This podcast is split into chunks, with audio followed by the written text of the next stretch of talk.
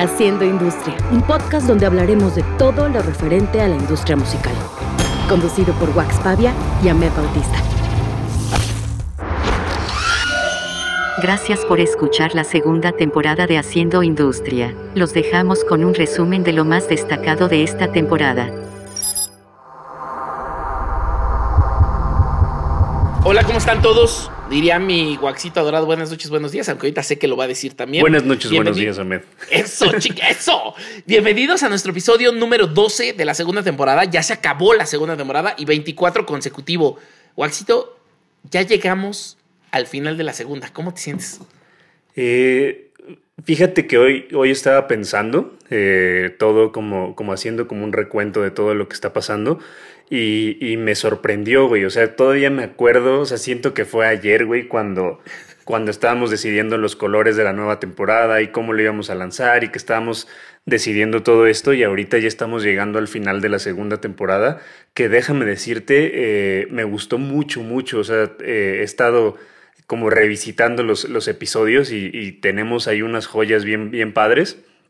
Y me, me dio mucho gusto que la gente está cada vez más involucrada en el, en el podcast, cada vez más interesada de, de, hacer industria y hemos tenido mucha retroalimentación bien bonita, o sea, desde, desde personas que nos han dicho que, que es como, como la Biblia de, de, sus, de sus proyectos, o sea, que cada que, que, se sienten como con un problema empiezan a buscar un episodio que les resuelva eh, alguna de las dudas, hasta eh, personas que nos han dicho que, que que ya los podcasts son ejemplos de maestros eh, en, en, en, escuelas, entonces eso se me hace bien sí. chingón, la verdad.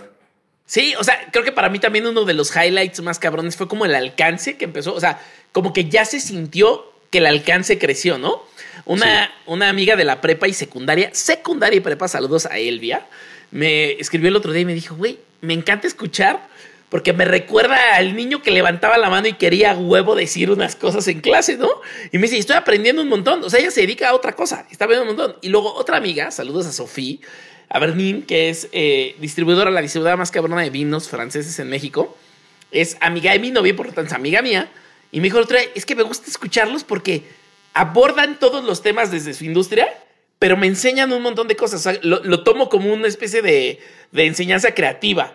Entonces, saber que tenemos también público que no tiene que ver con la industria musical y que le encuentra algo valioso o está aprendiendo algo, güey, me fascina. O sea, me calienta el, el, corazoncito. A mí, a mí en los talleres me pasa cuando doy talleres de management que luego uh -huh. eh, así las, alzan la mano y dicen como, como en el episodio tal de Haciendo Industria que hablan de esto y se me hace bien chingón porque es, es literalmente eh, pues mencionar, o sea, como, como tomar de referencia estos episodios y darnos cuenta que sí están aprendiendo, que sí está abriendo eh, mentes y sobre todo le está enseñando a la gente a, a, entender que la industria musical no es tan difícil entrarle cuando lo haces de una manera correcta y cuando, cuando sigues los, los, los lineamientos, cuando tienes claridad acerca de, de lo que te quieres dedicar. Entonces me da claro. mucho gusto, me da mucho, mucho, mucho gusto que esto esté pasando, que estemos terminando esta segunda temporada. Y estoy emocionado por la tercera, que ya ahí tenemos un par de episodios grabados y que va a volver antes de lo que, de lo que todo mundo cree. Eh, pero pero ¿Qué, quiero. ¿qué, qué? Dime, dime, dime, dime. A ver, ¿de dónde? No, dime, porque yo iba a cambiar un poco el tema. Ah, antes de cambiar el tema, solo quiero, antes de clavarnos en eso, porque no sé si tú lo sientes así, pero cada vez es más rápido, ¿no? O sea, ya tenemos un equipo trabajando con nosotros. Desde el inicio un equipo, pero como que es un equipo mucho más como formado. Uh -huh. Entonces, cada vez es más rápido. Y cuando dices cosas como ya tenemos dos episodios grabados, yo pienso, digo, claro, o sea, la tercera temporada, aunque ahorita estemos grabando esto, la tercera temporada ya está caminando, ¿no? Uh -huh. Y ya tiene unos colores y ya. Entonces, como, como, que es una atracción que no te das cuenta porque al principio todo, todo te parece lejano, ¿no? O sea, cuando me llamaste por teléfono y platicamos de este tema, el episodio 12 se veía imposible, se veía lejos y se veía como el fin, porque era como, vamos a grabar una temporada de esto, está padre, ¿no? Y ahorita estamos pensando en el 36. Entonces, sí. dos cosas que cambiaron muy cabronas en esta segunda temporada, como para darle cierre a la segunda temporada, dos cosas que cambiaron muy cabronas y que ahorita las estoy haciendo muy conscientes, es, iniciamos la temporada sin patrocinadores y hoy tenemos un patrocinador de la segunda, la tercera y la cuarta temporada, que es Minerva. Gracias, Minerva. Gracias, Y Minerva. vamos a empezar a brindar. O sea, es una nueva sección que vamos a brindar con Minerva al final por algo. Pues hoy brindamos porque tenemos patrocinador y llegamos a la tercera temporada y ese está cabrón. Saluda a todos. Y segundo, tenemos patrons, güey. O sea, empezamos la segunda temporada sin patrons, lanzamos un Patreon como un experimento y hoy yo creo que es uno de mis highlights del mes. Eh, Las sesiones que tenemos con ellos, los que platicamos, lo que aprendemos de ellos, lo que nos escriben eh, y los retos que nos ponen, ¿no? Porque son unos patrons bastante activos, no son unos patrons que aparte se han vuelto como nuestros amigos, o sea, que, que realmente eh, hemos sentido ese apoyo tan fuerte por parte de ellos que les mandamos un abrazo bien grande, los vamos a mencionar en un, en un ratito, pero se han vuelto como nuestros amigos y que, que ya no nada más se quedan en el, en el Patreon o, o en una actividad, sino que también ya nos proponen cosas, ya están como, como mandándonos diseños, nos están mandando ideas, nos mandan un buen de cosas para mejorar el podcast y eso de verdad no saben cómo se los agradecemos. Está increíble. Muy bien, ahora sí, a lo que ibas, perdón. A lo que iba. Quería preguntarte, ¿qué aprendiste en esta temporada? Hijo, muchas cosas. La primera, y que me acuerdo así inmediata, es TikTok con bruces. O sea, entendía un poquito lo que mi edad ¿Que sigues sin tu de- TikTok, cabrón? Déjate digo. O sea, ya lo tengo, solo no subo nada porque no he encontrado esa inspiración, güey. Ok. Pero ya tengo, ya tengo de Mercadorama y de Ahmed Bautista. De yo, me Bautista volví, yo, yo a partir de ese episodio me volví TikToker. güey. Me encanta, güey. Yo tengo que encontrar qué. Lo que sí es que no sé si tú sabes esto, pero a partir de ahí empecé a ser mucho más activo en redes en Mercadorama. Movimos a Belén sí a redes, ya total redes, y empezó a hacer lives. Estamos haciendo ahorita unas cosas de, de marzo que se llama Nuestra Voz, que es invitar a Sí, mujeres a que hablen de, pues, de su lucha y de sus proyectos y todo. Le estamos dando diario de aquí al 8 de, de marzo. Y todo eso está pasando porque Belén ya tomó las redes.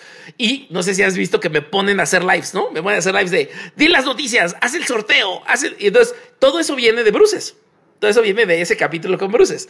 Y otras Para cosas mí es, es mi episodio favorito de la temporada. De toda la temporada Así- es tu episodio favorito. Sí, hay, obviamente hay muchos episodios que me gustan, Claro. el de Malfi, el de Itzel, Sí. el de Mijangos, o sea, hay muchos, muchos que me, que me gustan mucho, el del, el, de, el del COVID, el de Benito, o sea, creo que hay, hay cosas bien cabronas y bien interesantes. Eh, Sí. Los contratiempos están bien interesantes Bien cabrones. porque, porque Sí. hay, hay muchas opiniones, o sea, sobre todo por ejemplo, el contratiempo donde está Valeria, está Lucio y está Oscar, se Sí. me hizo como una plática, como, como si estuviéramos en el páramo platicando entre amigos y hablando Claro. de las situaciones que estamos viviendo. Eso se me hace bien, bien interesante. Y hay, hay historias bien cabronas, o sea, hay historias eh, bien, bien bonitas dentro, dentro del podcast. Hay mucho aprendizaje. El de, el de legal, por ejemplo, con, con Doppelganger, también es, Exacto. es una masterclass, güey. O sea, Y que, y que podría, y podría parecer temas aburridos, ¿no? Pero se vuelven así un diplomado de leyes de los 10 pasos a seguir si vas a empezar tu banda. Es que yo creo que eso, o sea, me es muy difícil decir cuál es mi episodio favorito. O sea, como tal, así, mi episodio favorito, siento como cuando dicen a quién prefieres, a tu mamá o tu papá. Pero, o sea, probablemente tendría, tendría que decir el que más... Ah, Es que yo, yo el, el episodio de Bruces es el que más me gusta. O sea, obviamente todos me gustan y, y Ajá, todos claro. estuvo muy, muy cabrón. invitados, no se sientan mal, no se sientan mal. Pero el de. Bruces me gusta a mí porque personalmente me abrió la mente. O sea, me abrió como, de- me dio Sí. como una cachetada, güey. Como, Sí. como de, güey, estás haciendo un programa para que la gente aprenda. Y- tú, también tienes que aprender, ajá, tú también tienes claro. que aprender, tú también tienes que, que abrir la mente y, y para mí ese, ese episodio fue como un antes y un después, o sea, me, me- me pasó como lo que me dicen las personas que escuchan el podcast, como de, güey, es que no sabía estas cosas o no, o no me Claro. aventaba a hacerlo y ese episodio en específico me, me generó muchas cosas. eh, que, que, que las he aplicado en mi vida y que, que me, han, me han cambiado mucho. O sea, desde lo que te digo, desde subir los TikToks que, que estoy subiendo, que, que por cierto, si quieren mandarme a su proyecto, mándenmelo y, y ahí les, les digo qué pienso. Este, o sea, de Ah, verdad me, me- o sea, me abrió. eh, eres un personaje que te mandan cosas y, y Sí, los calificas hago, ahí. Hago como dúos y les digo lo que podrían mejorar y lo que tienen no que hacer. mames, me encanta, güey. está, está funcionando bien chingón. O sea, de verdad, obviamente me encantaría tener más tiempo para, para hacerlo más Claro. seguido, pero, pero está funcionando bien padre y, y eso me gusta. Qué cabrón. ¿Sabes qué sí te puedo decir? Ya sé Dime. cómo me voy a sacar esta pregunta de la manga. te voy a decir qué me gustó de los episodios. ¿Qué te gustó? ¿Te acuerdas, ¿Te acuerdas uno por uno, así, uno por uno? El de Pablo, me acuerdo, empezamos O- o con tiene la Pablo lista por ahí. Pablo. no, no- Pablo no es tengo la lista, pero, pero vamos a ver si nos acordamos. Si nos acordamos. Pablo- a ver, Pablo. Pablo Cantú, Sí. Me acuerdo que fue un día muy difícil para mí. Fue un día muy difícil para tenía ti. Mil cosas aquí sucediendo y estuvo bien chingón que yo no lo conocía y no conocía como esta parte. Tengo otras bandas que conozco que hacen eso, pero eso de autogestionarte y ser tu manager y ser como tan estructurado. Pues creo que me sorprendió y entonces me intrigó y le hice como 500 preguntas. Así me volví loco porque justo es el tema que quería aprender, ¿no? Es, ¿Se vale autogestionarse? ¿Te ha salido bien? ¿O es como un capricho, ¿no? Y bien. A mí, a mí lo que me gustó del de Pablo fue que, que él tiene sus ideas muy, muy marcadas y que hubo un debate interesante en donde, en donde se aprendió de, de- de ambos lados. Entonces me gustó mucho y creo que fue un gran arranque de temporada. Luego el segundo fue de tu novio, Eduardo Chavarín, Chavarín. que estabas como Patricio Estrella con los ojos de Así. corazón, güey. Así. Eh, era, era, era yo un sticker de WhatsApp. Pero creo, ese, ese, por ejemplo, me encantó que muy pocas veces puedo yo presentar a mentores de mi vida.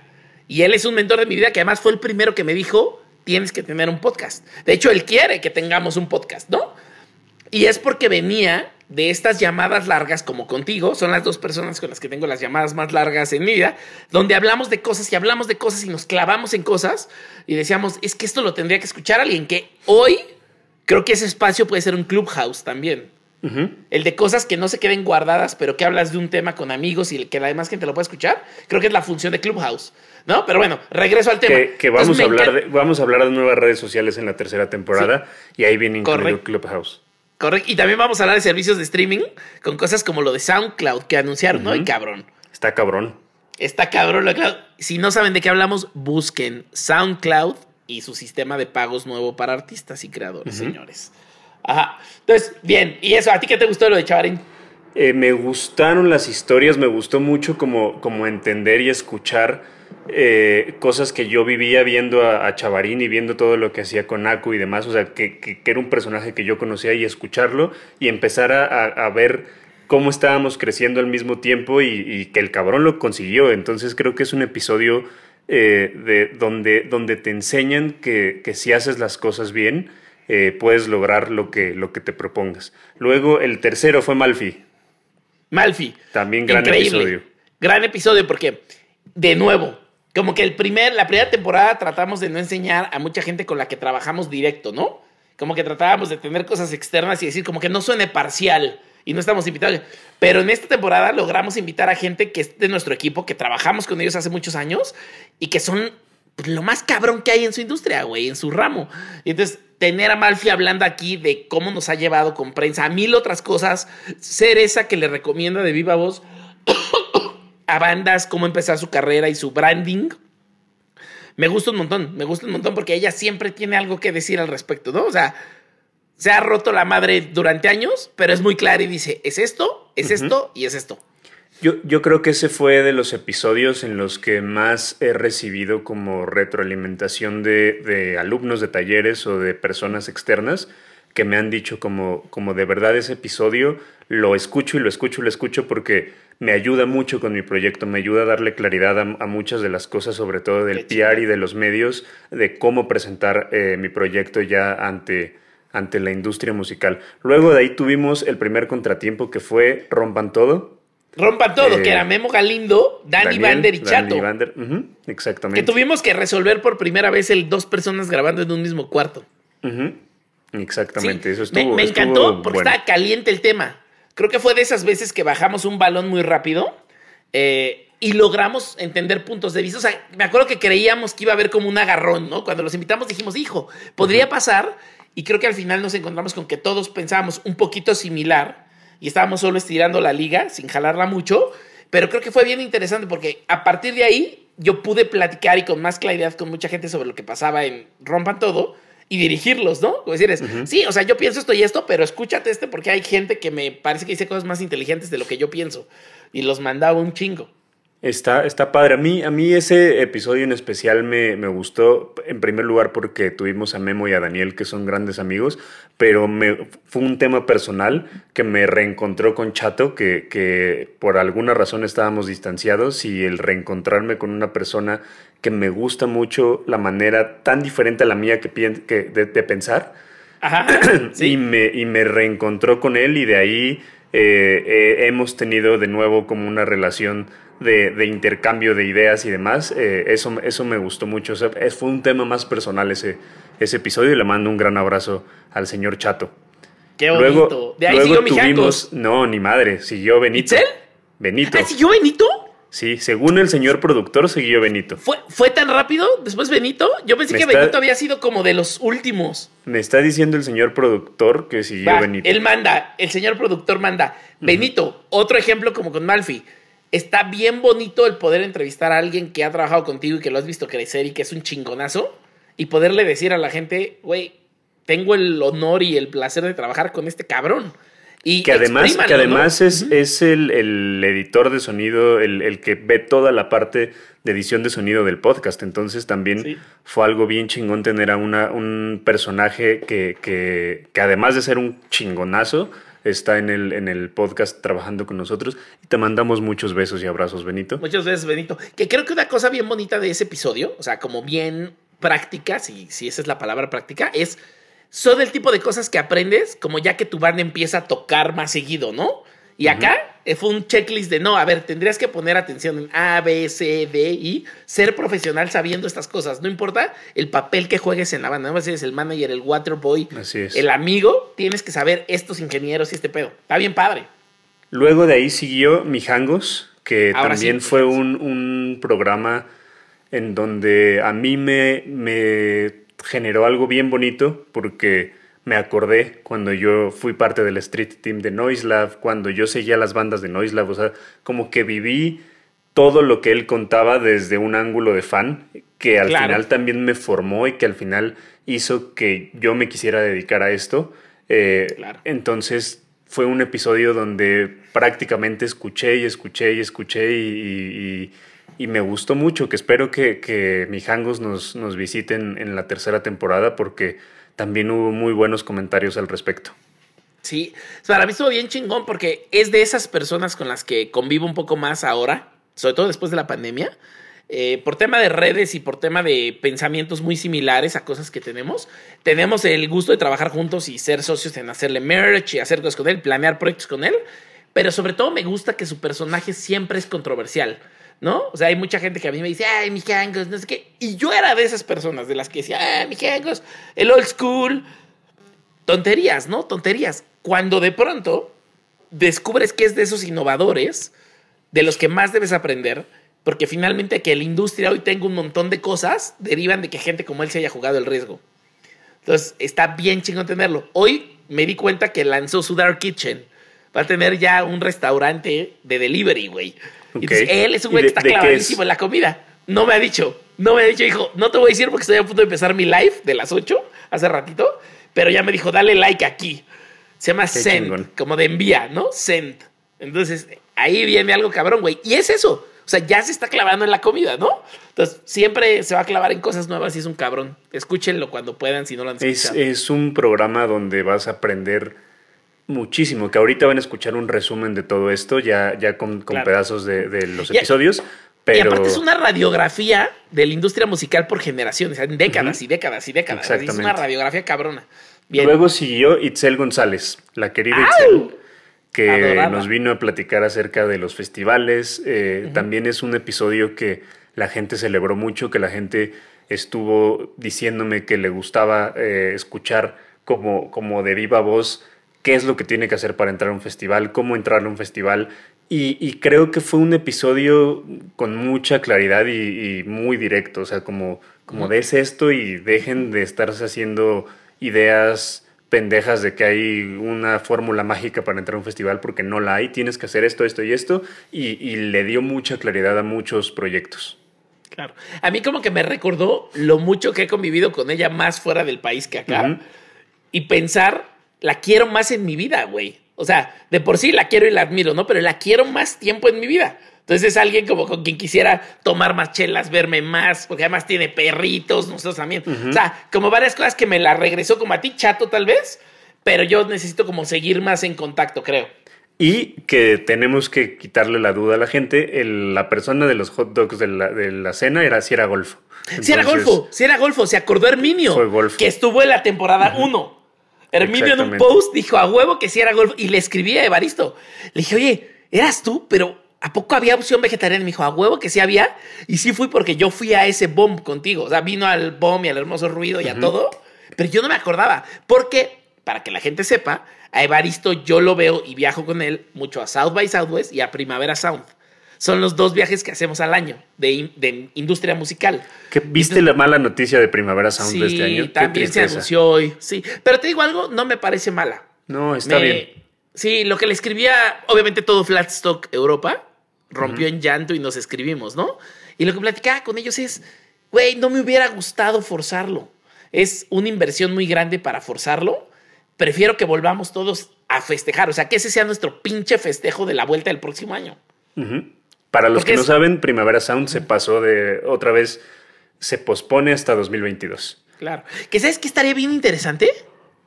¿Qué? Entrevistar a Marta Payarés y a alguno de ellos. De allá Sí. que son buenos amigos. Estaría bueno. Porque el festival, para los que no saben, es un festival que combina lo mejor de todos los mundos. Es un festival. Te que voy a interrumpir, Ahmed, Sí.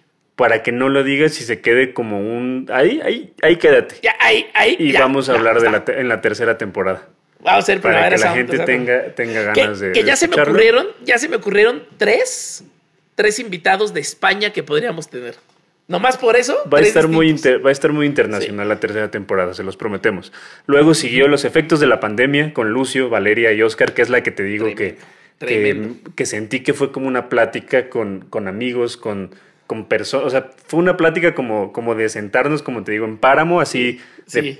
¿Qué, qué pedo, qué les está pasando, Sí. cómo están viendo mi- esto. Mientras sonaba Bernaldo Zúñiga con cómo te va mi amor de fondo.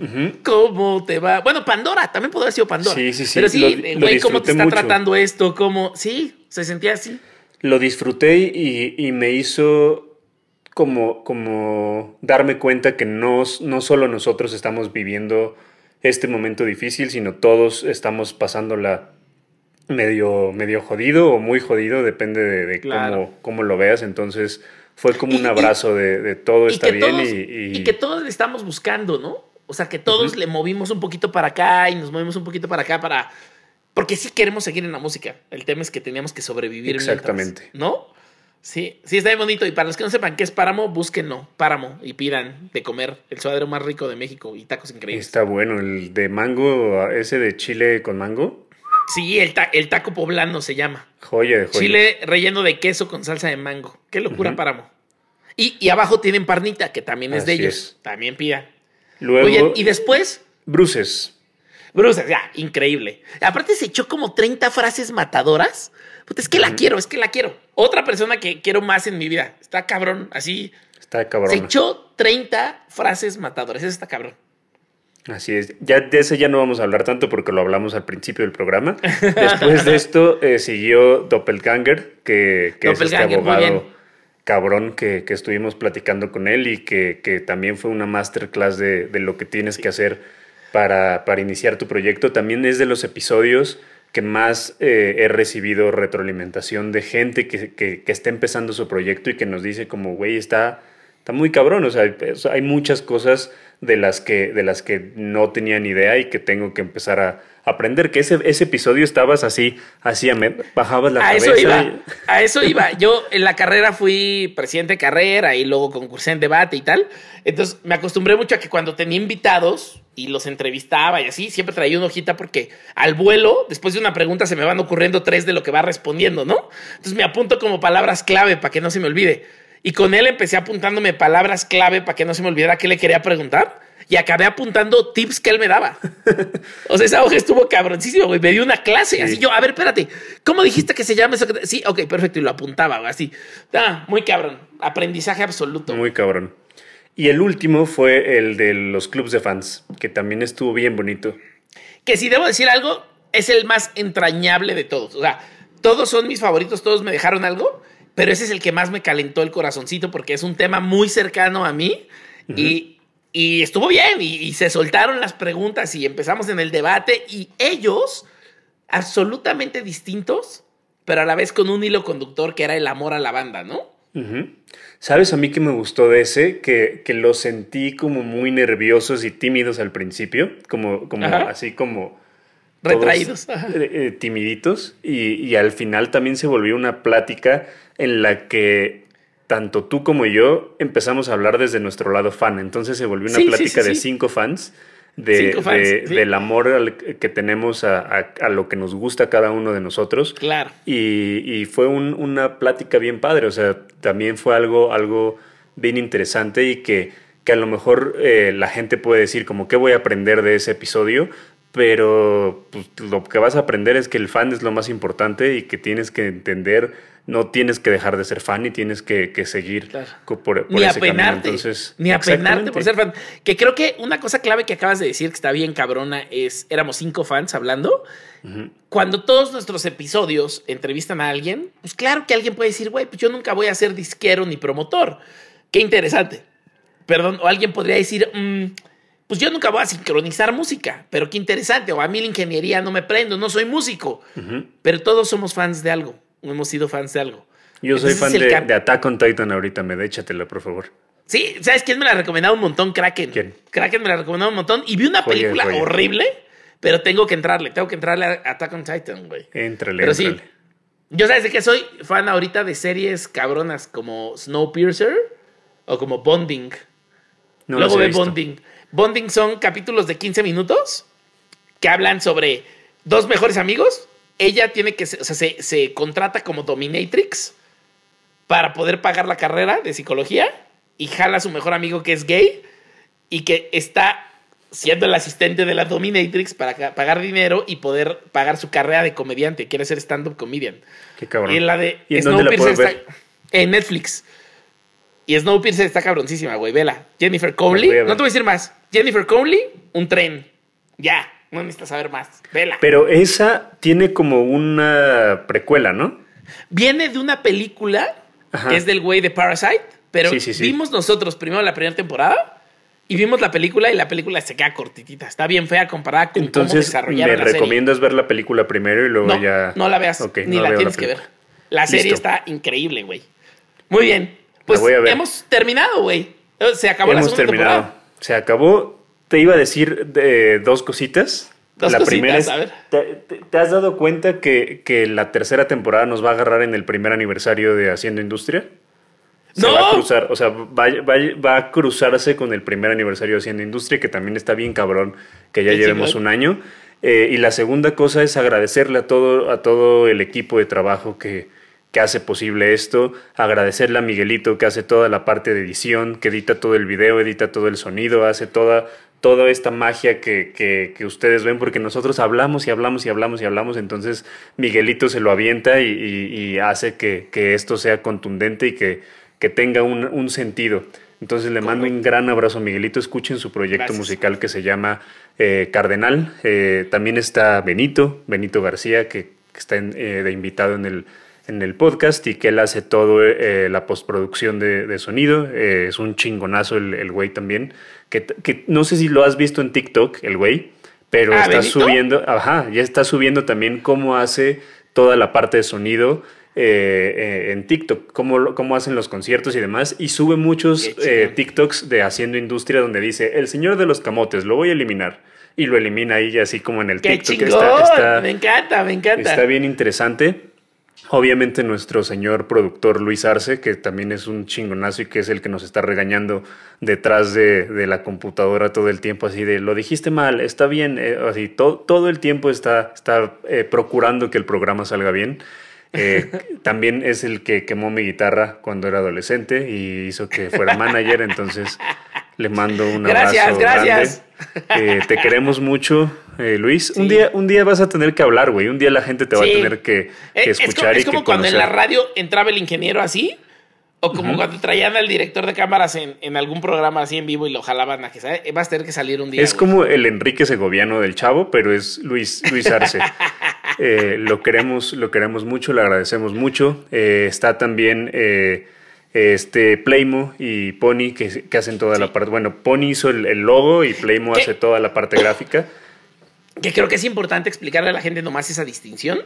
O sea, hay gente que por un lado nos ayudó a formar toda esta imagen, ¿no? La imagen auditiva y la imagen visual que ven que es salió de, de la cabeza de Pony y, y la voz salió de- del cuerpo de Gina Segoviano, que los adoramos. Y ellos, obviamente, ya cada episodio, pues ya no están trabajándolo, pero nosotros sí usamos su creación cada episodio.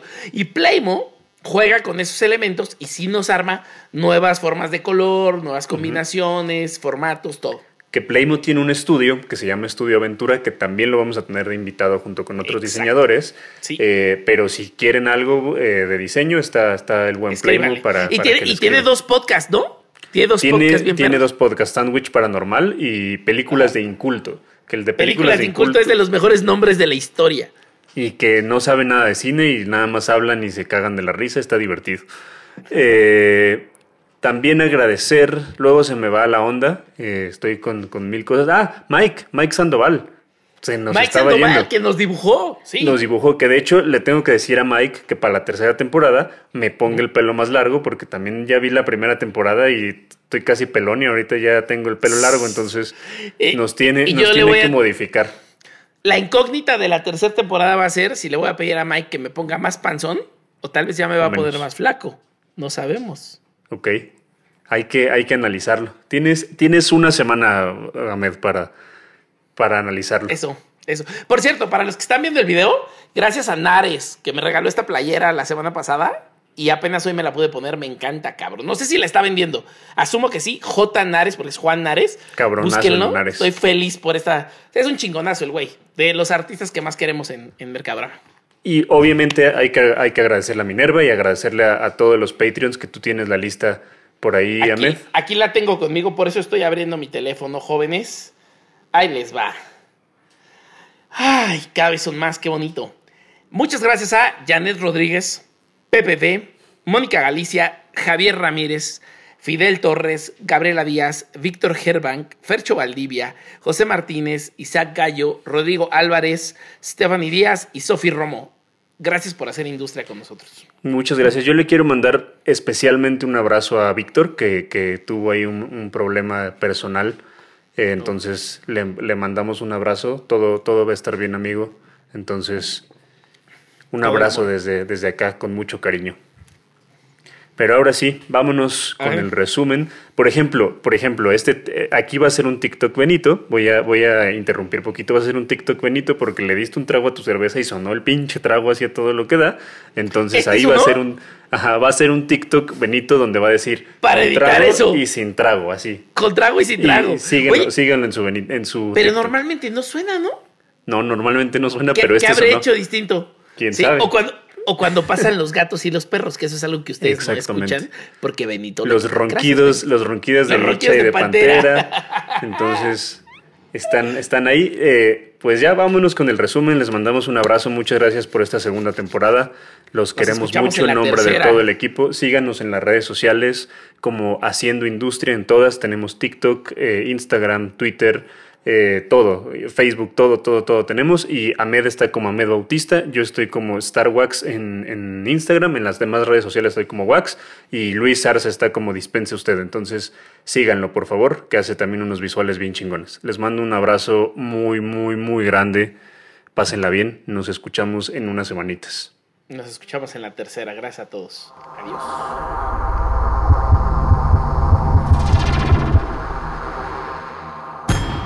Es, que es importante eso, ¿no? Como, como de repente darnos cuenta que la industria musical es algo que está vivo y que, que todo el tiempo está cambiando y que realmente es algo, eh, pues como la misma vida, o sea, es súper vulnerable y que, que, que de pronto cambia y, y te das cuenta lo frágil que es y, que tenemos que tener eh, pues esa humildad y esa manera de, de- de poder reaccionar para, para, para poder eh, pues, pues hacer que sucedan las cosas. Entonces, eh, cuéntanos un poquito, Pablo, eh, cómo fue esta, este proceso de, autogestión, este proceso de decidir que no necesitabas una oficina de management, eh, que al final tienes una oficina de management que, gestionas tú mismo, que incluso trabajas con otros proyectos como, como Adam, Adam Jodorowsky, pero, pero ¿en qué momento tú como músico dijiste, a ver, ninguna oficina está haciendo lo que yo necesito, ya es momento de que yo me haga responsable de lo que está pasando con mi proyecto? y voy a meterme en los números, voy a meterme en la estrategia y voy a, voy a, hacer la planeación de mi propio proyecto para que sucedan las cosas como yo quiero que sucedan. Pues mira, lo, que pasó es que me llevé muchas desilusiones porque pues me senté en esas mesas de management donde llegaban como con cuatro hojas así con un plan y un desarrollo y un montón de medios, de estas cosas que ya luego me di cuenta que eran un machote, la verdad, que, rellenaban, que... Y sobre todo, pues la deficiencia de que, no sé si pasa en otros países, todavía no he trabajado en otros lugares, pero que culturalmente acá como que hay una onda por prometer cosas que la gente no sabe si es capaz de hacer o no.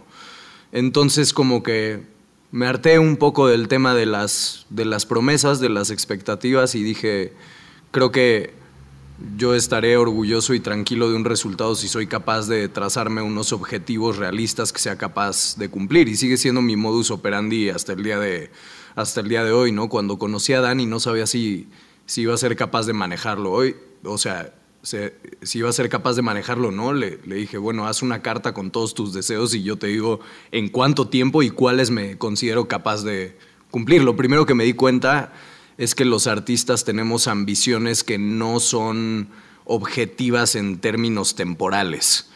¿no? O sea, que hay una falta de conciencia del calendario anual, de cuántos shows se pueden hacer, de, bueno, de que de que siempre que estás haciendo algo dejas de hacer otra cosa, ¿no? Y, de ahí viene el tema de saber priorizar. Entonces, pues esa ha sido una regla aparentemente sencilla que he seguido para, para sentirme tranquilo con que cumplo los objetivos que me, que me propongo. Te quiero eh, preguntar, ¿cómo ves la industria musical, esta digitalización que está teniendo, sobre todo tú que creces en un mundo en el que el arte es físico, en el que tienes que plasmar y piensas en el arte con un booklet, con las fotos, con un tipo de papel, con una textura. Eh, y de repente lo tienes que digitalizar todo. De, pronto se acelera. O sea, yo creo que, hubo un momento en el que dejó de, de haber físico y me parece a mí, bueno, al menos desde mi punto de vista personal, con la pandemia se aceleró la digitalización, se aceleró toda esta parte como de, del contenido digital, de los streamings y demás. ¿En qué, afecta, ¿En qué te afecta a ti como artista, eh, como artista gráfico, eh, en, en, cuestión de la digitalización?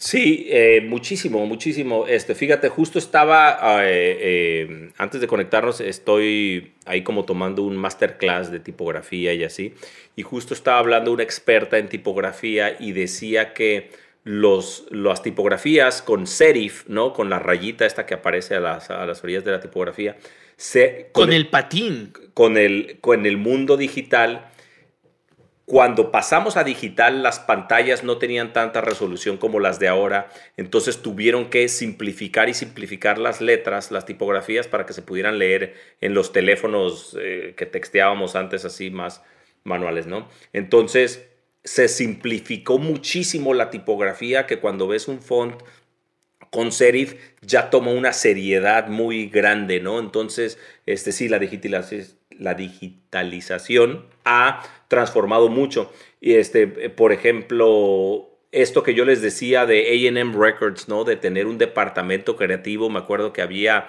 ¿no? El que retocaba las fotos, la que escribía los copies, los textos, las que, los que checaban y, era todo un proceso, te tenía que pasar el disco como por 10 escritorios y aprobaciones y todo, ya nada de eso existe, ¿no?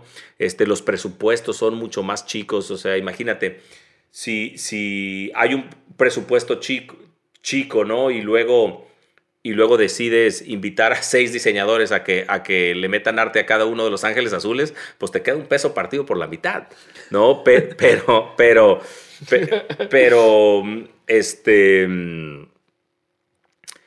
pues sí, la música se ha vuelto no quiero decir que completamente eh, amor al arte, ¿no? Porque, porque todavía hay cosas muy padres, ¿no? Creo que por, por otro lado están regresando los vinilos y hay, ya hay toda esta parte muy chingona, pero, pero sí, ¿no? Se ha sufrido demasiado en todos los sentidos, en, en, en el que tienes que pensar en, en, espacios pequeños para el móvil, ¿no? Este, en que ya no hay los presupuestos y aparte ya no tienes que diseñar tanto si no van a imprimir un disco, ¿no? Ya no tienes que hacer el booklet, cuadrar todas las letras y esto y el otro. Entonces, pues sí, sí está, eh, sí está cambiando mucho y definitivamente sí, ¿Y sí tú te ha te has- afectado. te has- o sea, como, como ahorita que ya está digitaliz- digitalizándose todo, eh, también lo piensas como, como otras herramientas, o sea, como llevar la música hacia el VR, hacia los videojuegos, hacia otras, otras, eh, otros elementos. O sea, ¿sí, sí te, te gustaría aventarte hacia esos lados o, te gusta más como la parte de, merchandising, de, de serigrafía, de carteles, de, de arte y, y demás? Sí, mira, no, hay también y esto es algo como para los, ahora sí que para los, para los chavos de hoy, si no te modernizas, si no te actualizas con los tiempos, te hundes, ¿no? Y eso es eh, eh, definitivo, ¿no? Entonces sí tenemos que ir hacia allá, por ejemplo... eh, Gustavo Santaolalla está haciendo original score para videojuegos ahora. Digo, también es- produce Qué, bandas, qué gran- cosas. qué- qué pinche gran original score de The Last of Us por Gustavo Santaolalla, No, ¿eh? Obvio, ¿no? Entonces, entonces, o sea, ese es un gran ejemplo de alguien que, que sigue al tope de sus capacidades, haciendo unas cosas chingonas, nada más el medio va cambiando, ¿no? Entonces, creo que el que, el que es creativo, el que tiene buenas ideas, buenos conceptos, y si, y si cambias el deporte un poco, ¿no? La disciplina, eh, eh, las, las buenas ideas siempre van a ser buenas ideas, ¿no? Es que ahí te va. Con la pandemia salieron muchísimas. Y no solamente agencias de medios, sino agentes.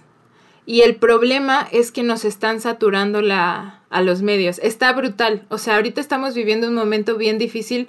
ah, Nosotros, nosotras como, como, como agencia, porque eh, si antes a, Cultura Colectiva le llegaban 500 mails, ahora le llegan 1200. Con la mitad de staff. Entonces, justo lo que decías es algo muy importante. Eh, hay personas que, a ver, hacer medios en una banda, si no lo ves de una forma profesional, puedes caer dentro del grupo de personas adjuntas a la banda, que va a estar en los shows, que está en las juntas, que está... Pero realmente no es tan esencial. O sea, no, no, no, no formas parte del rider, por así decirlo, ¿no? Entonces, eso es muy atractivo para muchas personas, porque formas parte de la industria musical, buscando medios y buscando entrevistas. Entonces, sí lo voy a hacer, yo te lo hago gratis, no hay problema, ya soy amigo de tal. Entonces, empiezan a hacer agencias o empiezan a hacerse agentes, y eso a, a nosotros que ya llevamos muchos años en esto, realmente nos afecta mucho, porque si antes me costaba un día confirmar una entrevista, ahora me está costando tres, cuatro o hasta dos semanas. Y dos semanas después ya no está, el disco ya no es, ya, ya pasó, ¿no? Entonces, eso sí es muy importante. Si ustedes quieren saber a quién contratar para hacer medios, hagan scouting. O sea, todos los agentes de, de prensa y todas las agencias tenemos en nuestro Instagram, Instagram, perdón, quiénes son nuestros clientes. Búsquense a una banda pequeña, escríbanles y díganle, oye, quiero contratar a... ¿Están chidos o no? Y ya ellos les dirán. Y, y, así es muy buena manera de saber quiénes ahorita están haciendo bien la chamba. La verdad, la verdad, mi falta de atención a la competencia me, por salud mental me ha llevado a respetar muchísimo a mis colegas. Abismalmente, eh, hay, una, hay una diferencia abismal en cómo trabaja una persona de otra, cómo hace Jimena, por ejemplo, la prensa, cómo la hace Adrián, cómo la hacen varias otras personas y cómo la hacemos nosotras. Entonces, si a ustedes les gusta cómo trabajamos nosotras, pues entonces nos van a dar un buen review y van a, van a acercar a más personas. Ahora, para trabajar con Malfico, que tiene cierto nivel, eh, porque nosotras no tenemos el tiempo de convencer a un medio de que un proyecto malo es bueno, y no tenemos las ganas tampoco, trabajamos con proyectos que por lo menos ya tienen un timeline de seis meses. Esa es como la regla de oro. O sea, nosotros necesitamos saber ¿A qué te refieres con la... un timeline? O sea, que, que, la banda ya tenga como un plan estructurado de, de seis meses. Exactamente, porque, por ejemplo, nos van a dar seis sencillos y el álbum. Entonces nosotras vamos a checar todos los sencillos, vamos a ver cuáles son, por ejemplo, los radiables. Entonces, en un radiable va a ser una campaña de medios específicamente de radios. Entonces vamos a hablar a Exa Mexicali, Exa Monclova, Ensenada, este, Tijuana, Guadalajara, Monterrey, CDMX, si se puede con Roger o con Jordi, y si no, nos vamos a otro estatal. Pero solamente hacemos radios, porque creemos que ese sencillo con ese video es mega radial. Pero si tú no me mandas ese plan de trabajo, yo no puedo irme adelantando e ir planeando ese tipo de cosas. Por ejemplo, un proyecto que llevamos ahorita en conjunto es Vivir. Yo como más o menos ya sé cómo, el, cómo va el timeline del año que entra, yo ya estoy viendo qué voy a hacer en marzo, desde antier. Porque evidentemente marzo va a ser un mes muy importante para nosotras, entonces yo ya tengo que cerrar cosas desde febrero. Entonces no puedo trabajar con proyectos que me dicen, vamos a sacar este sencillo y a ver qué pasa. Porque si yo me voy a, o sea, si yo me voy a poner las pilas y yo voy a trabajar para ese proyecto, yo quiero hablarle a Reactor en cuatro meses y decirle, no sabes el sencillo que te espera. Ya sabes, o sea, yo quiero emocionar a la gente con ese, esa emoción de que algo que trabajaron hace un año ya va a salir en dos meses. Pero pues si no me dan las oportunidades de hacerlo, pues yo no, yo no me puedo inventar cosas. O sea, en México vendemos esta idea de tienes que ser el inteligente, el descubridor, el que sabe más que el otro, el que... Y creo que lo que pasaba eso mucho en medios es, no, eso es malo y entonces yo tengo que decir que es malo porque yo soy más inteligente. Yo escucho a Marilyn Manson, yo escucho a John Peel y con John Peel descubro los Strokes y a los White Stripes. Y y, entonces, es, clasismo también, es clasismo también porque, porque el que yo conozca en los noventas donde no había internet, el que yo conozca a los new pornographers me demuestra mi estatus económico, porque tengo esa posibilidad. Sí. O, mis conectes. Pero creo que estuvo padre porque hubo un momento de redención donde ya en reactor presentan como reptiléctrico o algo y van a la cabina y el que los invita a Rulo y les dice, me cagaban, me cagaban y me siento esta vez, está cabrón. Entonces, que, luego, ya, ya lo hemos dicho varias veces, luego hay que invitar a Rulo para platicar de esas cosas hacia calzón quitado. Pero creo que incluso los medios han ido creciendo. O sea, creo que en el momento que existe esta batalla radioactivo como órbita, ¿no? Que era como un, uy, órbita, uh, radioactivo, ¿no? Que todos estábamos en ese medio. Tenemos la edad donde esas dos cosas nos alimentaban. Totalmente. Y de pronto surge Reactor con Marcelo Lara. Creo que es de esos momentos donde dices, uy, hubo un cachito de madurez o sea, hubo un brinco de dos escalones donde sí, sí puedo escuchar a Marilyn Manson y a YouTube y a Coldplay y a todo esto que siempre nos ha gustado Interpol, pero también empezaron a voltear a ver a Austin y a Quiero y a Porter y a todo este pedo, ¿no? Entonces, creo que a mí, ¿sabes qué es lo que se me hace bien padre, Ahmed? Que, que las nuevas generaciones yo creo que ya están más abiertas. Yo creo que ya no, es, ya, no son, ya no son como nosotros, o sea, yo veo pues simplemente mis sobrinos que tienen 17 años, 14 años, por ejemplo, ya no ven a, un Bad Bunny como algo malo, a un J Balvin como algo malo, el trap ya, ya lo ven como algo natural, o sea, ya ven, ya ven algo normal que de repente ver a un rockero haciendo algo con un, con un trapero. Entonces, yo creo que eso se va a ir quitando y, creo que es algo que también nosotros tenemos que, que, que entenderlo y sobre todo yo creo que si nos dedicamos a la industria musical y si se van a querer dedicar a la industria musical y si van a querer tener un proyecto musical, quítense todas esas pendejadas porque al final... Etiquetas. Yo creo que, que, las personas que más han hecho cosas interesantes en el arte son las personas que han roto eh, los estereotipos y que han, que han justamente que lo han roto todo y que han, que han eh, mandado los géneros y, la, y la, los estereotipos a la, a la chingada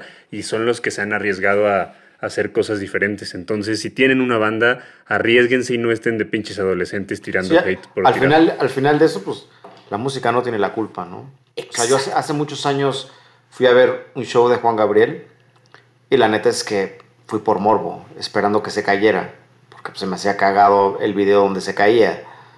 Ignorantemente yo pues, esperaba eso. En la segunda rola yo estaba de pie cagado viendo el show de Juan Gabriel, así hoy está en mi top 3 de los shows más cabrones que he visto en mi vida. Sí. Pues, me acuerdo un año super hardcore, no me acuerdo bien ahorita el número, pero había sido como 2017, 2016, que no había backline. Ya se había acabado. Y los que siempre te cuidaban te dijeron, te lo vamos a encontrar a ver cómo. Mm, creo que fue 2016, algo así. Y no pero sé pues si lo trajeron de otra ciudad o qué hicieron, pero tú llegaste y te lo resolvieron así, güey, nos has contratado tantos años. Es, justo, ajá, dar el 110% no solamente es eh, con tu trabajo, sino con las personas también con las que estás trabajando. O sea, como también decirles, oye, incentivarlas de decir, oye, pues ya me dejaste aquí las cosas, bueno, pues vamos a, ayúdame a arreglarlas, ¿no? Ayúdame a poner el escenario. O sea, y me acuerdo que la gente de Backline, de la empresa de Backline, que se llama Backline Austin, creo, eh, me decía así como, Benito, wow, ¿no? Casi casi nos limpiaste los platillos y nos los regresaste todos limpios, o sea, como que siempre nos dejan ahí las cosas este, tiradas, porque pues ya no son de ellos. Pero ah, justo me acuerdo a Med así esperándome afuera en la banqueta a las 2 de la mañana, eh, luego irnos por una pizza, porque yo quería haber Uy, metido... qué buenas pizzas. Hawksmero Pizza. Porque yo metía todo y entregaba así hasta que no cerraban el camión, ya me, ya yo estaba libre. Entonces muchas veces no, pues me, acuerdo perfecto, si un, un, darte la mano con ellos de ya acabamos, chingón, ahora sí.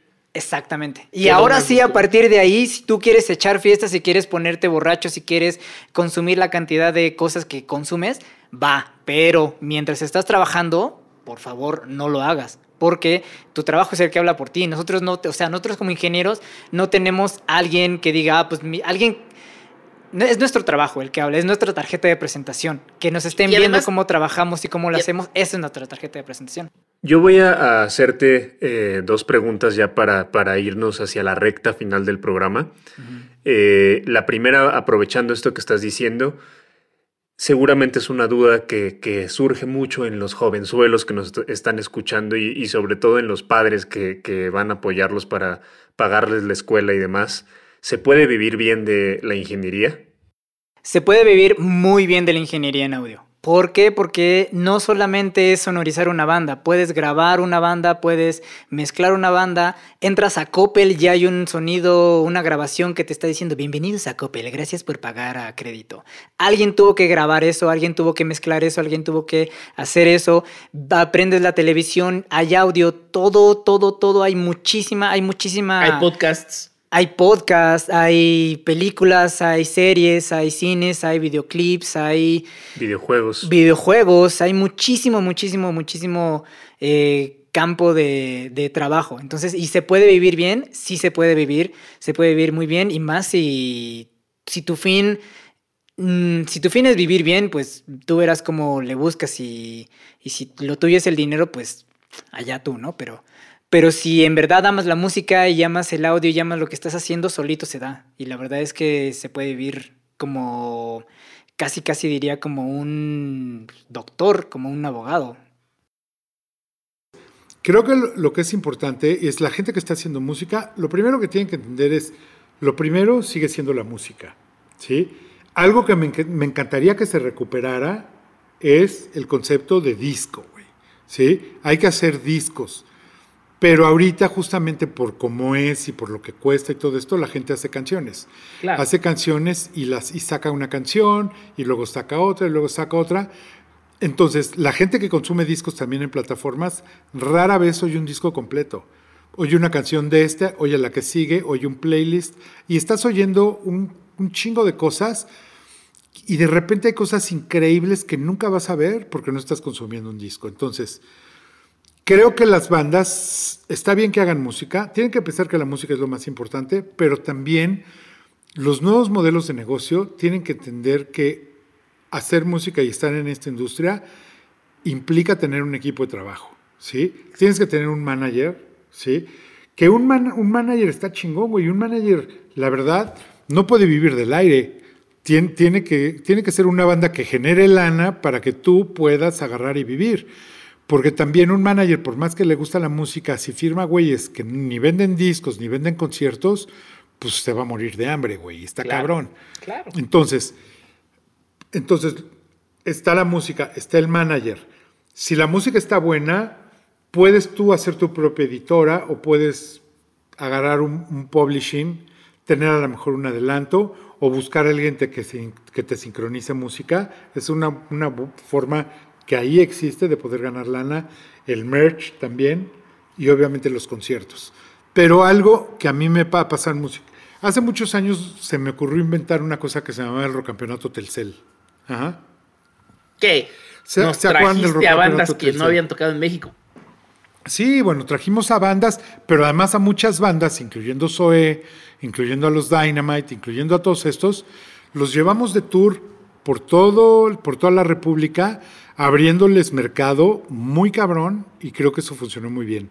El tema es que de repente eh, es este tema de, de las bandas, cuando tocan, tienen, tienen que aprovechar y hacer conciertos, ¿sí? Eh,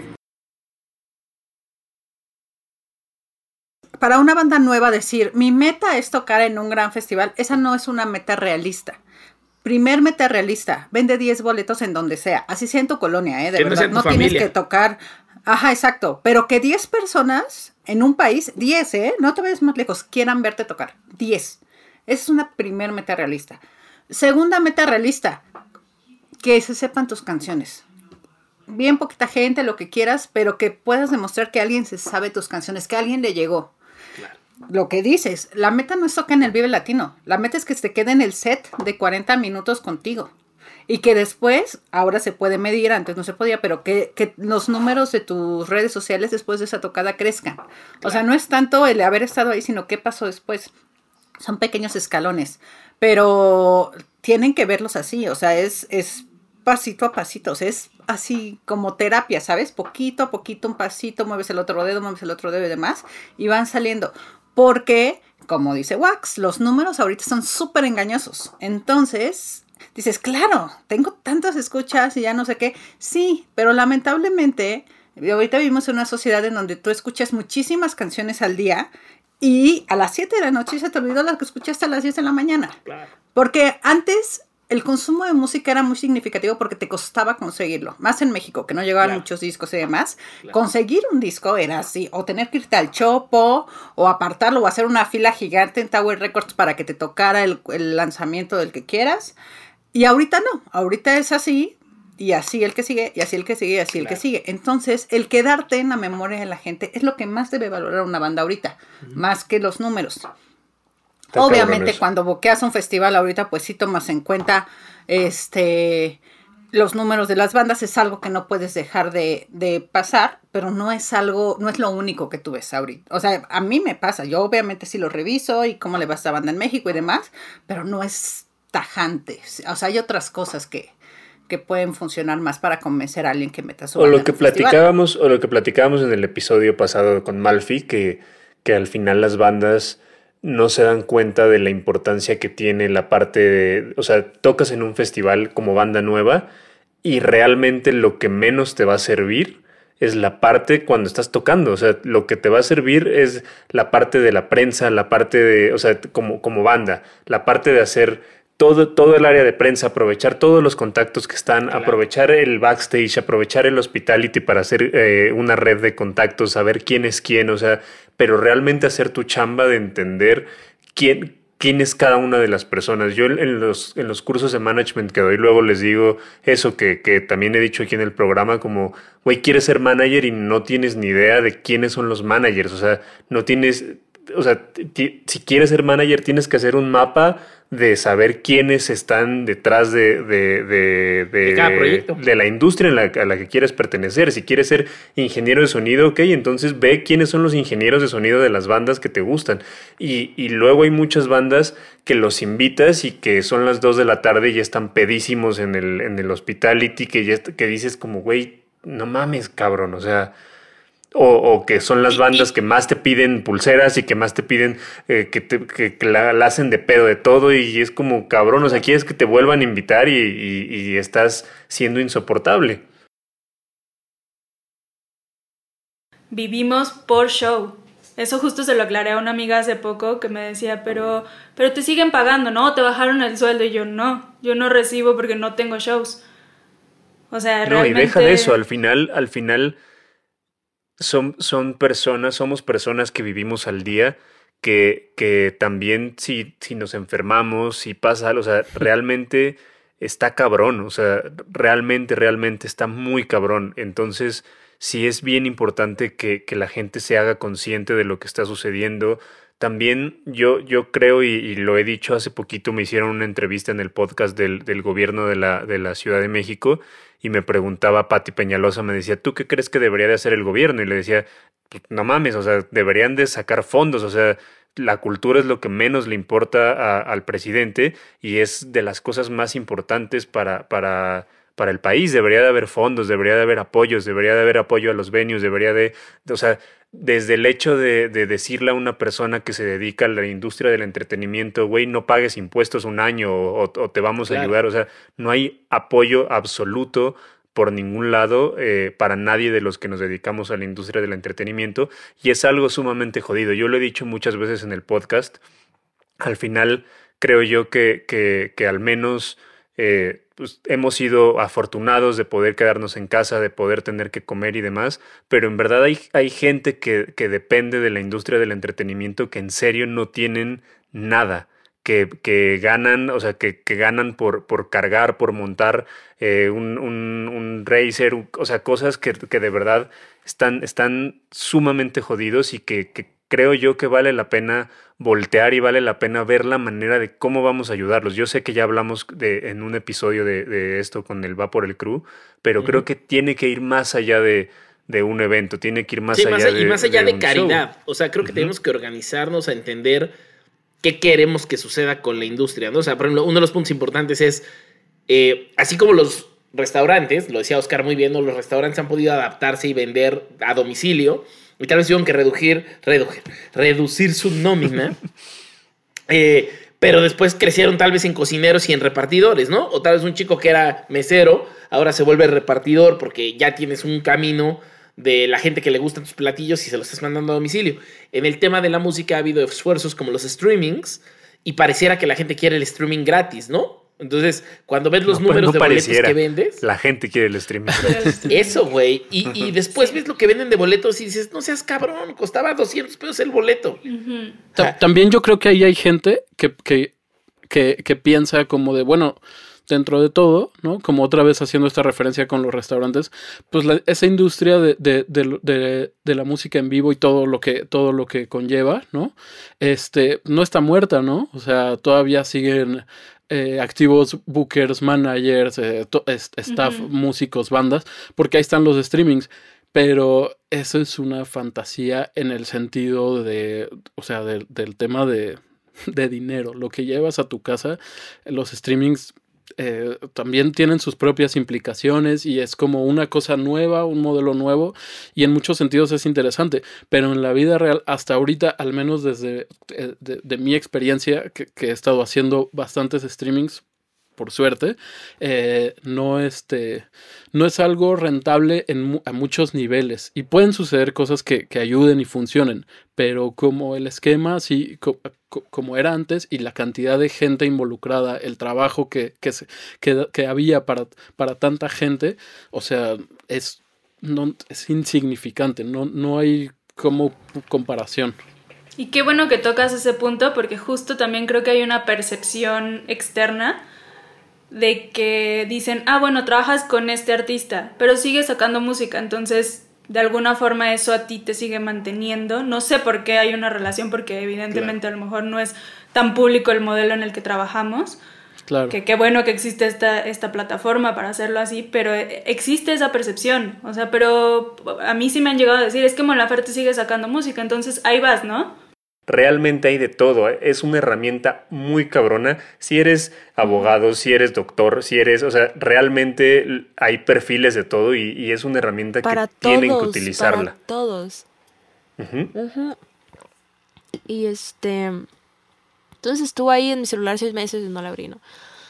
Y para esto fui a grabar un video de una canción que tengo que se llama Indiferente, Indiferente a Monterrey y volví a ver a mi amiga Luna y me volvió a decir, güey, haz TikToks, güey. Y yo estaba con mi chaburruqués prematura, así de 24 años, de, güey, es que no lo entiendo, o sea, no voy a subirme bailando. Era lo que yo siempre salía de mi boca, era, güey, es que no me veo bailando, ¿no? Porque nosotros como ignorantes, si no, si no te adentras en lo que es la aplicación, para ti TikTok son morros bailando rolas, ¿no? Y, y para esto llegó yo no sabía qué hacer, busqué formas como todos los músicos en esta cuarentena para eh, mantener un público, para mantener a tu audiencia como atenta. Subí unos covers a Instagram y no funcionaron porque todo el mundo lo estaba haciendo. Eh, no sé, subí contenido a YouTube y tampoco funcionaba porque pues no tenía audiencia en YouTube. Y de la nada estaba yo en una micro depresión eh, en principios de octubre del año pasado. Y es David Duque, que, que trabaja en Worldwide, el mismo que me llevó con Toy, me dice, oye, jazz TikToks. O sea, así ya casi como regaño, así que, güey, jazz TikToks. y, y le expliqué todo mi rollo. Duque sabe un montón de TikTok, de que un montón, de que estudió todos los libros, se comió todos los libros de TikTok, yo creo. Eh, tiene mi edad, eh, David Duque. Y, y ya me dijo, sí, es que, yo, es que no, no quiero bailar. O sea, no me veo. Y dice, es que no tienes que bailar, o sea, súbete haciendo lo que haces, música, encuentra algo que tenga que ver con música y súbelo. Y estudié como dos semanas lo que quería hacer y encontré un pequeño hoyito ahí entre todo el material. Y era que yo soy, vengo de Tijuana, entonces me gusta mucho la música en inglés. Pero la música en inglés siento que de alguna forma no conecta, o sea, el público, los consumidores principales de las canciones en inglés es Latinoamérica, ¿no? Eh, creo que Ciudad de México es como en Spotify los principales consumidores de música eh, de estadounidenses y de coreanos y de todo el mundo. Eh, entonces dije, güey, o sea, imagínate que traduzca canciones, pero que suenen bien al español, los hits que ellos ya conocen. Y ahí me cliqueó todo y te lo juro que el tercer TikTok se viralizó así de que 900 mil en una noche. Y ahí fue cuando dije, no mames. Eh, y lo seguía haciendo y lo seguía haciendo, no paré. Yo creo que en, en un mes tenía 50 mil, en un mes y medio tuve 100 mil. Y ahorita, que es enero, tengo 270 mil. O sea, fue creciendo súper rápido y acabo de, de, subir un cover de La Oreja de Van Gogh. El primero en español, o sea, como que me aburrí de hacer lo mismo y dije, bueno, voy a subir mi versión de, un, de la canción de Rosas de la oreja de Van Gogh. Em, la hice en lo-fi, que yo soy ahorita ando bien clavada con lo-fi. Ese fue el primero que vi. Ese fue el primero que vi cuando. Sí, a huevo.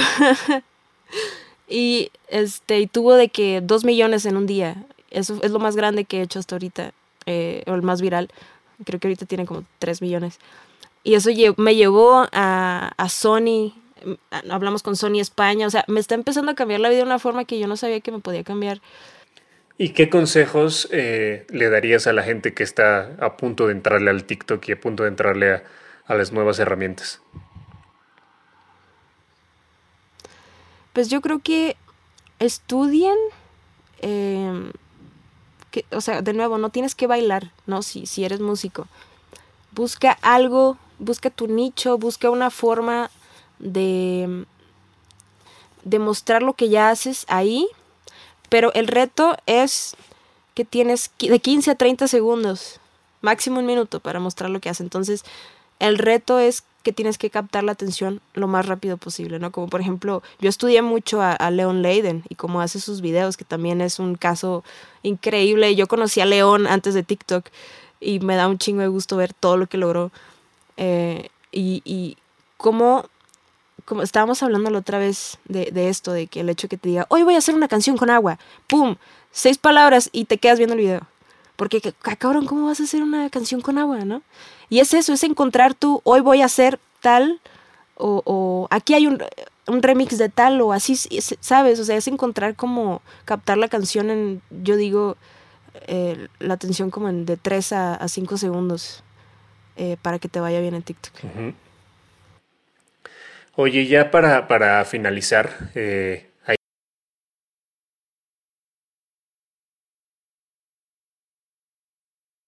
¿qué recomiendas tú? ¿Qué, ¿Cuál es la diferencia entre una agregadora, entre una disquera en, en temas legales? ¿Por qué lo pregunto? Porque hay mucha confusión, hay mucha confusión en lo que decías hace unos momentos acerca de las licencias, acerca de las distribuciones, acerca del, de ceder tu máster. Eh, que, que, o sea, yo siento que hay mucha confusión en cuanto al máster, o sea, el máster, ¿qué significa un máster? ¿Qué, qué, qué, ¿Qué es lo que está cediendo? Claro, el, el, el máster, vaya pregunta que, que, está bien compleja. Eh, ¿El máster qué es? El máster es tu grabación, la, la, la, la, grabación que trae la obra musical desde la perspectiva de derechos de autor, trae también la interpretación del artista y trae también la ejecución de los músicos. Todo eso eh, fonograbado o fijado es el máster, ¿no? Lo que comúnmente llamamos. Que no tiene nada que ver con el derecho autoral. Eh, sí tiene que ver porque necesitas el permiso del autor de la obra musical para poder grabarla. Entonces, sí, pero a lo que me refiero es, tú al momento de que le estás, o sea, imagínate, las disqueras, las majors, normalmente te firman con un contrato que se llama 360, en donde te, te, te quitan un porcentaje absolutamente de todo lo que, lo que generas tú al momento de que firmas con una mayor, la gran mayoría les está cediendo tu máster a las majors. Las majors les pertenece esa, esa, grabación. No quiere decir que les pertenezca la obra autoral, les pertenece Exacto. únicamente la grabación. Exacto, acá, acá también hay, hay, hay esta, esta diferencia, ¿no? Hay, hay, modelos diferentes, el contrato tradicional 360, pues porque son, son las disqueras, los dueños de los masters, pues porque pagan efectivamente la grabación de cada uno de los tracks. Lo, digamos, único que pone algunos el artista. Pagan, algunos pagan y te la cobran. Pues eso, eso también tiene consecuencias, mi querido Wax. Este, no voy a hablar de ellas, pero, pero es una mala práctica. Eh, ya en, en, en, mi casa no, no sucede eso, pero en otras me parece que sigue esa mala práctica, pero eso tiene consecuencias bien graves, pero pues ahí los abogados no se han dado cuenta o, no quieren contradecir sus políticas internacionales, aunque, se, aunque, aunque tenga un problema grave, pero bueno. Y eh, otro modelo que puede, puede haber es la, la, distribución, ¿no? Como decías, ahí si tú eres dueño de tu máster y lo único que va a ser una disquera o una agregadora, pues va a ser el tener ese máster y andarlo mandando a los canales digitales y en su caso cuando había, pues a las tiendas físicas, ¿no? Ahora, okay. interesante. Permíteme, nada más para, dime, para, dime. para, dar la diferencia entre eh, disquera y agregadora. La disquera tradicional eh, o la label lo que hace es producir, eh, contrata al artista, contrata al talento, le paga una, una, muy buena lana, que eso es también un tema, pero bueno, les da ahí una, una lana para que firmen con ellos en exclusiva. Ellos van a producir un número determinado de discos, de grabaciones de música. Ellos se van a quedar con esos derechos de máster, como decíamos, porque ponen el dinero para que se grabe. El artista va a recibir regalías por la venta de cada uno de estos productos. Y eh, eso es como el, el, contrato típico. También tienen contratos de distribución, como, como les decía. ¿Qué es una agregadora? La agregadora, tú decías, Wax, eh, este contrato 360, que no sé si al día de hoy lo sigan manejando como la panacea, la verdad es que tiene muchos años y es un modelo muy viejo. Pero las agregadoras, ¿qué hacen? Las agregadoras eh, empezaron como somos diferentes, con esta banderita de somos independientes y buena onda y no somos como los malditos de las disqueras. Y terminaron hoy día siendo peores. ¿Por qué digo siendo peores? Eso te iba a decir. Porque, porque empezaron con distribución, después empezaron a meter con, con, derechos autorales, después empezaron a meter también con producciones fonográficas, después con obligaciones de no grabar y hoy día tenemos eh, pues unas agregadoras muy bien posicionadas en donde tienen sí su negocio de distribución, pero ya también son editoras, pero ya también son labels y incluso hoy vi que Dito, que es una, una agregadora también, ya se convirtió incluso ahora en, en, en planeador financiero, ya puedes vender, vender tus este, derechos de autor y obtener un préstamo que se va a ir pagando conforme se vaya explotando y que muchas personas pueden invertir en, ese, en esos fondos de inversión derivados de, de obras autorales. Una verdadera locura. Pero, pero bueno. Okay.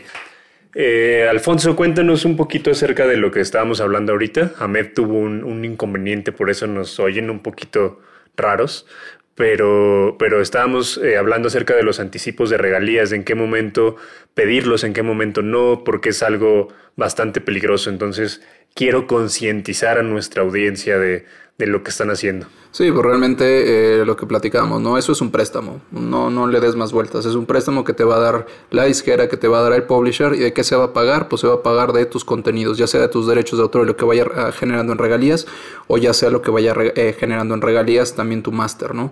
Entonces, o tus masters. Entonces, ¿por qué es peligroso? Porque es la forma más sencilla en que te pueden atar a un contrato, como bien decía, si por ahí eh, después de tres años, cuatro años, cinco años de contrato no se paga o no se recupera ese, ese adelanto, se va a extender el contrato por un año más, ¿no? O por dos o por bla. Entonces, eh, siempre ponerle ojo a esas renovaciones automáticas. Yo soy enemigo de las renovaciones automáticas. Si van a aceptar un, adelanto a cuenta de regalías, deben de, necesitarlo o para producir y, o, bien hacer una, una corrida financiera y saber qué cantidad puede solicitar y qué cantidad es realmente recuperable o pagable. Aquí va eh, la última pregunta ya para cerrar el, podcast. ¿Los haters son fans? Fueron fans, sí. ¿no? Confundidos. Confundidos. Yo creo, yo creo que el hater, yo, yo siento que el hater es de los fans más fans, porque son los que le ponen, o sea, le ponen más atención que el mismo fan. O sea, de verdad está, está, está duro. ¿Qué piensan de los haters? Ahí es la diferencia. Ahí es la diferencia. O sea, claro que estás en la categoría de fan, pero eres un fan tóxico. O sea, eres un fan que no aporta. Exacto. Y eres un fan que aunque generes controversia, lo que estás buscando es atención, pero quien realmente está atrás de todo, atrás de las redes sociales, creando las canciones, cuando ve que haces eso, ya, eres, ya no eres importante para él. Eres un troll al que hay que bloquear. No te quieren en su vida, güey. Sí, ellos lo que menos quieren ustedes, es que ustedes como fans, fans que sí o te sea, quieren, se. Pero, por ejemplo, ustedes como fans en los clubs de fans eh, o, o en las comunidades de fans, ¿cómo lidian con los haters? Porque a huevo debe de haber haters dentro de los clubs. Un chingo. Es que yo creo que depende de ti, ¿no? Si lo quieres, si lo quieres tomar en cuenta o no. O sea, a ver, al final, eh, lo de Tacuba, muchos este, dicen, oye, desde el Cuatro Caminos o desde el Sino ya no suenan igual, cambiaron muchi- muchísimo su estilo, ya es más rock normal que lo que la onda que traían en el, en el re o en el revés yo soy, ¿no? Etc. Dices, pues güey, si ya no te gusta, ahí está la puerta, ¿no? O sea, nadie te obliga a ser fan. Al final, yo, te, yo personalmente te puedo decir, sí hay una canción de Café Tacuba que no me gusta, una, de las mil que tiene, ¿no? ¿Cuál? Y no por eso voy a estar tirando mierda de, de Vaivén, qué horrible canción, ¿no? O sea, no. O sea, la verdad es que no. O por ejemplo, también de repente hay diseñitos que digo, híjole, este sí no me gusta. Y, y, y en el caso específico de, de, de Tacuba, yo sé que mucho de lo que se diseña pasa por Rubén o por Quique, ¿no? Entonces es como de, pues no porque a mí no me haya gustado significa que no esté chingón, ¿no? Pero, por ejemplo, a ver, te voy a hacer una, una así directa de Café Tacuba, que se desgarraron las vestiduras, pero durísimo. ¿Qué pensaste cuando hizo la colaboración con Bad Bunny? Rubén. Pues es que no soy hater, una no soy hater del reggaetón, o sea, me da igual. Es, ma- es más, hasta te puedo decir Bien. que, que en el Spotify, en el resumen del año, tengo varias de reggaetón que hasta yo me quedé a chinga. ¿A poco sí la escucho tanto? y este, y dos, pues no es como que digas, ay, este, qué vendido Rubén o, o, o ya se volvió muy popular. O sea, pues puede hacer este featuring con quien le dé la gana. Al final yo creo que Rubén es de los artistas mexicanos que más featuring tiene con todos, ¿no? Entonces, si lo hace con Bad Bunny o con quien sea, me da igual, la neta. Sí, y que no te Aprendan, guste no aprendan valor. man- eh, fans de Café Tacuba. Que sí, estaban, aprendan. pero así como si les hubieran mentado la madre. ¿Ustedes qué, cómo lidian? A ver, tú con, los, con las, las haters K-poperas, Karen. ¿Qué, qué haces? Uy, esas deben de ser tremendas, No, ¿eh? esas son. Pues igual, y es que sí, yo creo que pues en todos los fandoms hay, ¿no? Pero pues sí, acá es este como un poquito más tóxico, porque sí llega a haber este veces que pues hasta tiran cuentas o de plano hacen, por ejemplo, tendencias en Twitter, haciendo comentarios feos o por ejemplo tirándole a otros fandoms, porque eso sí se da mucho. Por ejemplo, en lo que es este Army con Blink, que es el fandom de Blackpink, o sea, sí se tiran durísimo, pero ahí te das cuenta que ellas son los haters. O sea, ellos, por ejemplo, Blink supuestamente lanza un comentario feo, ¿no? Sobre BTS, pero pues no es verdad, son a veces mismas armies que, o sea, nada más por hacer controversia. Entonces, sí, es como un poquito más tóxico de este lado. Pero Qué pues sí, lo que difícil. decía este Ángelo, sí es verdad, o sea, yo creo que tienes que respetar cuando pues tu artista hace una colaboración con alguien más, porque pues al final de cuentas lo está haciendo por algo, ¿no? Y si realmente eres fan, pues lo vas a apoyar. Yo tengo Muy otro bien, tipo ¿tú? de hate. A ver. Yo tengo a, ver. los clásicos, clásicos y hasta el de forma diciendo que las canciones siempre son las mismas, que los coros siempre traen woz, siempre tenemos Pero eso sí es cierto. Los coros, todos los coros tienen voz. Eso sí no pueden decir que no. Sí, pues sí, pero ya lo aceptas y si no te gusta, pues no te gusta y listo, no tienes que estar en cada post diciendo, es que ¿por qué sus canciones son iguales? O sea, al Eso fin y sí. al cabo, tú sabes quién es Morat porque se quedó eso en tu mente, entonces funciona Ujú. de alguna forma, ¿no? Sí, pero... y ojo, eh, yo, no lo, yo no lo critiqué. O sea, simplemente no. te dije, es algo cierto y está ahí. No, pero es como siempre mi, mi, mi, mi respuesta y ¿qué, qué creo de los haters de ese tipo de cosas? Si alguien está tan constante y le cae, ah, si algo que le caga y está constante ahí comentando, es porque es fan. O sea, realmente porque es, es algo que le gusta hacer, ¿no? Y también cuando... O es algo que en el fondo le gusta, pero nomás quiere llamar la atención. Exacto. Y cuando... Lo que quiere es atención. Lo que quiere es atención, porque hay Exacto. Y cuando tú tiras veneno, es algo que tú estás reflejando de ti. Entonces, habla más los haters lo que ellos tiran de, o sea, sobre su persona, que realmente de a quién están criticando. Entonces, cuando nosotros nos topamos con eso, la verdad es que nosotros preferimos ni ponerles atención, porque lo peor que le puedes hacer a un hater es ponerle más atención, porque va a seguir dando y dando y dando y dando. Y ahí los fans lo que se quejarían sería, oye, pues ponme más atención a mí, que yo estoy buscando promover, que al hater. O sea, no le hagas tanto caso a eso, ayúdanos a nosotros, un like o comparte, etcétera, no le pongas atención a eso, ¿no? Y también entre los clubes de fans se da muchísimo porque es una lucha de egos tremendo, ¿no? Es quién tiene más, quién es más, quién ha tenido más meet and greets, quién ha ido más conciertos, quién es más fan, cuando yo creo que el fan no se puede medir en, en, eso, ¿no? O sea, quién es más fan que quién, pues no, tampoco es una carrera, o sea, no sé quién, quién les dijo que era una competencia. O sea, eres fan porque tú decidiste ser fan, ¿no? O sea, no... no y a ver, ahora les voy a hacer una pregunta ahora sí, un estudio de mercado.